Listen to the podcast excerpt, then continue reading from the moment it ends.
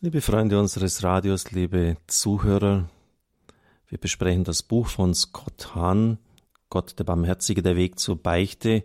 Ganz entscheidend für das Verständnis des Alten Testamentes, ja für die Offenbarung überhaupt, ist der Begriff Bund.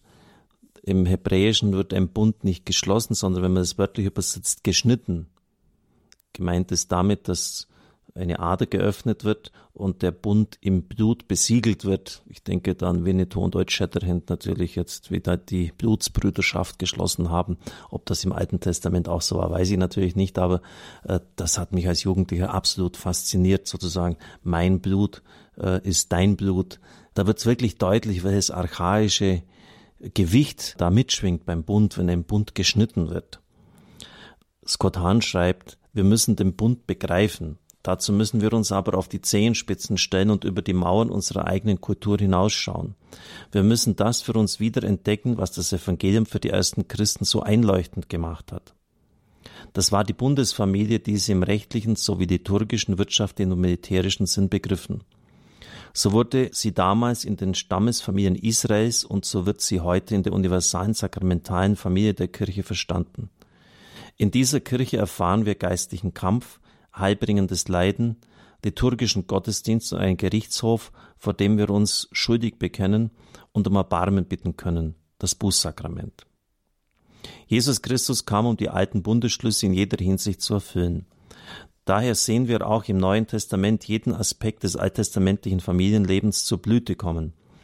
Durch die Bundesschlüsse mit Adam, Noach, Abraham, Moses und David öffnete Gott seine Bundesfamilie jeweils für immer mehr Mitglieder. Zuerst für ein Ehepaar, dann für eine Hausgemeinschaft, dann für einen Stamm, dann für eine Nation, dann für ein Königreich, bis schließlich Jesus die Einladung an alle Menschen ergehen ließ. Seine wahre Familie besteht aus jenen, die durch die Taufe neu geboren sind als Kinder Gottes und die weiterhin durch die Sakramente Anteil haben an seinem Leben. Das sind seine jüngeren Geschwister. Jetzt dienen die Sakramente als die Mittel, durch die Männer und Frauen in die Familie Gottes aufgenommen werden und durch die der Bund, wenn er gebrochen wurde, erneuert und wiederhergestellt wird.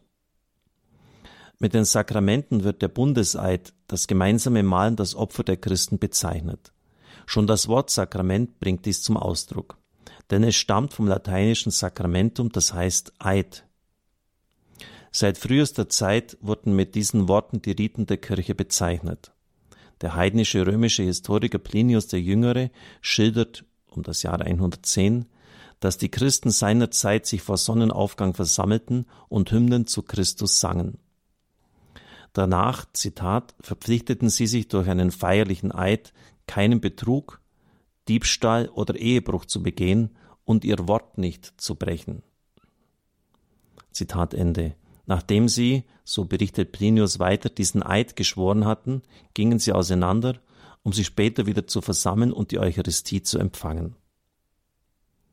Dieser Bericht erinnert sehr an das Bekenntnis vor der Kommunion, auf das die bereits erwähnte Didache aus der Mitte des ersten Jahrhunderts hinweist. Und erinnert an das, was Jesus uns als notwendige Voraussetzung für die Teilnahme an seinem Opfer geboten hat. Dann zitiert er die Bergpredigt Matthäus 5, 23 folgende. Wenn du deine Opfergabe zum Altar bringst und dir dabei einfällt, dass dein Bruder etwas gegen dich hat, so lass deine Gabe dort vor dem Altar liegen, geh und versöhne dich zuerst mit deinem Bruder, dann komm und opfere deine Gabe. Sich mit dem Bruder versöhnen vor Gott dem Vater heißt in neuer Weise zu seiner Familie zu gehören. Ein so erneuertes Familienband stellt Gott bei den Christen im Bußsakrament wieder her. Die Beichte lässt uns neu zu Brüdern und Schwestern in der Familie, in der Kirche Gottes auf Erden und zu Kindern Gottes in Christus seiner himmlischen Familie werden. So versöhnt können wir mit reinem Herzen zum Opferaltar treten. Von dort empfangen wir dann das Blut des neuen und ewigen Bundes, das Blut Christi, durch das wir freigekauft, gerechtfertigt, geheiligt und erlöst sind.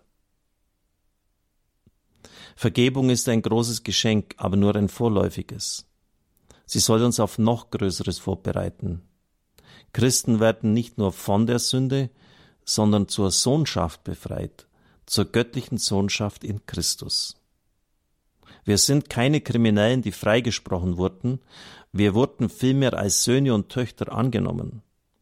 Wir sind Kinder Gottes, Söhne im Sohn und haben somit Anteil am dreifaltigen Leben Gottes. Das ist ein ganz wichtiger Begriff der Väter, Söhne im Sohn. Also Jesus Christus, der Sohn des Vaters und in ihm sind wir Söhne, natürlich auch Töchter. Durch Gottes Gnade wird uns tatsächlich vergeben, aber nicht nur das. Wir sind wirklich adoptiert und geheiligt. Das heißt, und dann zitiert er 2 Petrus 1,4 eine ganz wichtige Stelle, wir haben Anteil erhalten an der göttlichen Natur. Letztlich hat Gott den Menschen dazu erschaffen, Anteil an seiner dreifaltigen lebensspendenden Liebe zu haben. In dieser sich selbst verschenkenden Liebe besteht das Wesensgesetz des Bundes mit Gott, den der Mensch brach, dem Jesus aber treu geblieben ist. Durch die Menschwertung seines Sohnes gestaltete Gott die menschliche Natur in ein vollkommenes Abbild und Instrument seiner dreifaltigen Liebe um, indem der Sohn sich als vollkommenes Opfer um unseretwillen dem Vater hingab.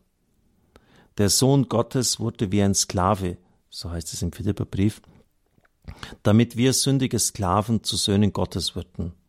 Wie der heilige Athanasius sagt, der Sohn Gottes wurde ein Menschensohn, damit wir Menschenkinder Söhne Gottes werden. Das bringt eigentlich sehr tief alles zum Ausdruck, worum es geht. Der Sohn Gottes wurde ein Menschensohn, das ist ja auch seine Selbstbezeichnung, damit wir Menschenkinder Söhne Gottes werden.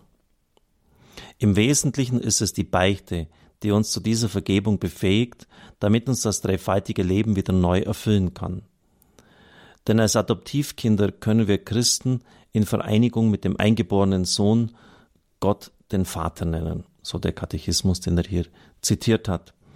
Wir werden dann auf das Gleichnis vom verlorenen Sohn eingehen im nächsten, dem achten Kapitel die Gleichnisse, die Geheimnisse des verlorenen Sohnes, väterliches Erbe, so der Titel des nächsten Kapitels.